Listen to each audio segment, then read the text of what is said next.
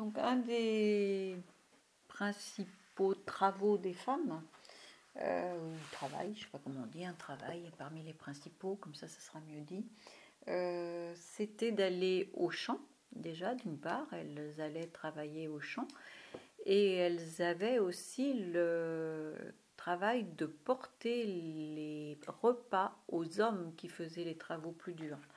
Donc, euh, quand elles, elles allaient travailler, c'est-à-dire qu'elles passaient après les hommes, elles allaient ce qu'elles appelaient euh, escardar, c'est-à-dire en fait euh, juste gratter un petit peu la terre, mais la terre avait déjà été bêchée et retournée par les hommes. Et c'était à cette occasion-là que les femmes allaient leur porter les repas, puisqu'il euh, n'y avait pas de possibilité d'avoir de repas chauds, on n'emmenait pas de pique-nique. Donc les femmes préparaient euh, les sopas, les cocidos, enfin tout ce qu'il y avait, les patatas, et qu'elles emmenaient euh, dans une casserole chaude et qui arrivait chaude sur place, puisqu'il fallait que les hommes mangent chaud de cette façon-là.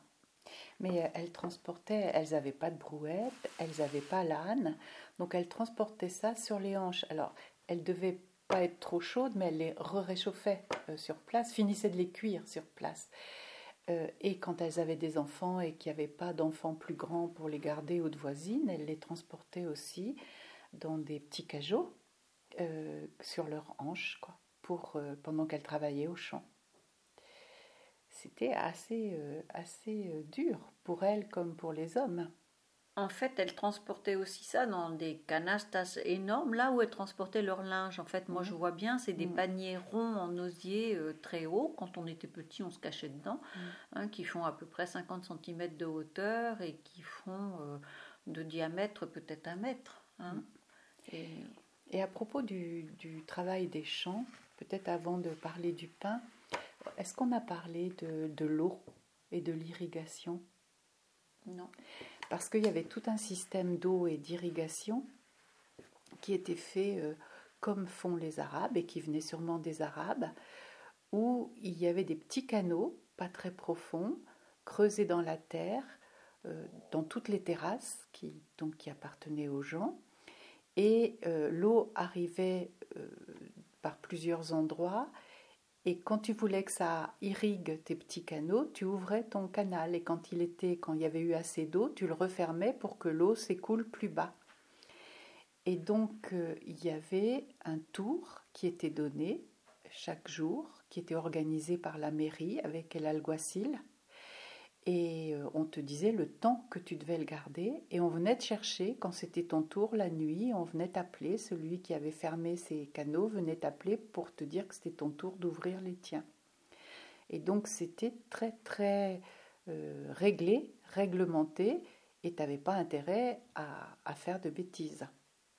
Alors ceci dit, ça existait encore il y a à peine dix ans. Je pense que vous les enfants, vous avez entendu ce qu'on appelle el pregón, c'est-à-dire ce qui se dit euh, euh, dans la grande tour de la mairie euh, avec un micro, et où on demande aux gens de tel ou tel endroit d'aller arroser ou pas les champs. Alors ça s'est arrêté depuis 3-4 ans, je pense, à El Arenal. Mais il y a encore euh, oui, 4-5 ans, on entendait les prégones pour dire aux gens d'aller arroser les champs à tel endroit.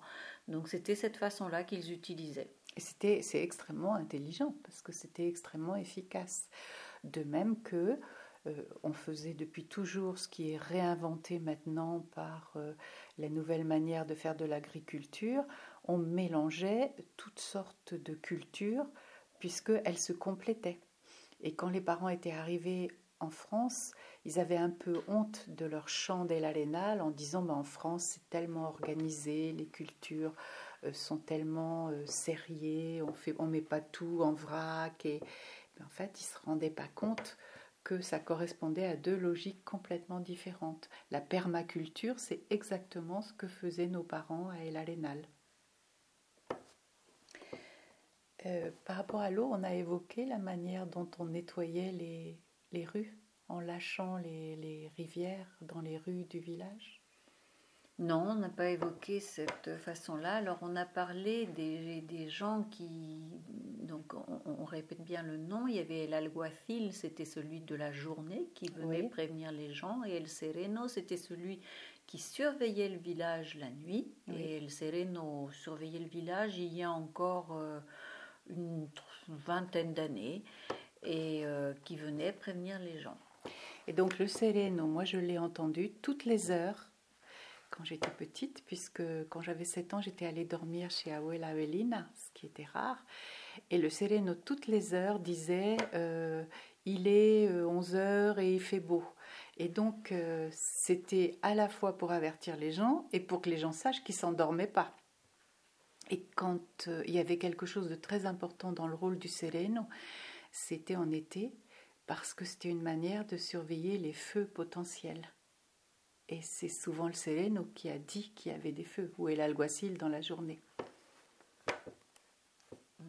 Alors par rapport à l'eau, donc l'eau était très très importante. Évidemment, euh, il y a eu l'eau courante, euh, je ne saurais pas dire en quelle année, en même temps que les toilettes. Relativement tôt en fait. Je pense qu'autour des années 50. Dans le village, enfin l'eau courante, ça voulait dire euh, l'eau arrivait et il y avait un robinet. Mm. qui était en bas, mm. dans les maisons. Après, ça c'est. Donc on allait déjà chercher l'eau dans son robinet en bas, il y avait une pile et, et on faisait la lessive du coup là aussi. Et autrement, bah, il y avait des, des fontaines à tous les quartiers du village et en fait souvent les, les, gens de chaque quartier se définissaient par rapport à leur fontaine. Les gens prenaient l'eau au, enfin, au, comment ça s'appelle, à l'écoulement de la au chorro, et les animaux buvaient dans la vasque qui était dans toutes les fontaines. Et puis euh, l'eau servait aussi quand euh, certains jours de la semaine, plusieurs fois par mois, on annonçait qu'on arrêtait euh, d'arroser et on lâchait l'eau qui dévalait le village et qui nettoyait les rues.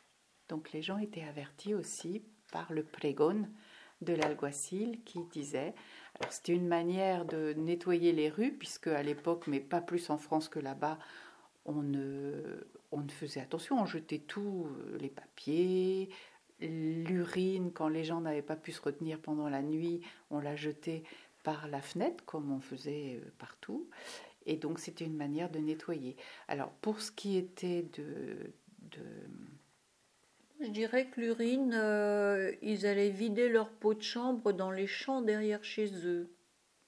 Après, mais euh, on, jetait des choses et on jetait, mais on jetait l'eau de, la vaisselle par la fenêtre. Ouais. Alors oui, l'urine et le, les défécations, tout ça, ça se faisait dans les champs des alentours le matin. Et sinon, ben, il y avait des, des, pots et puis on essayait de porter ça dans les champs aussi. Voilà pour l'eau. Donc euh, pour le pain, tu disais?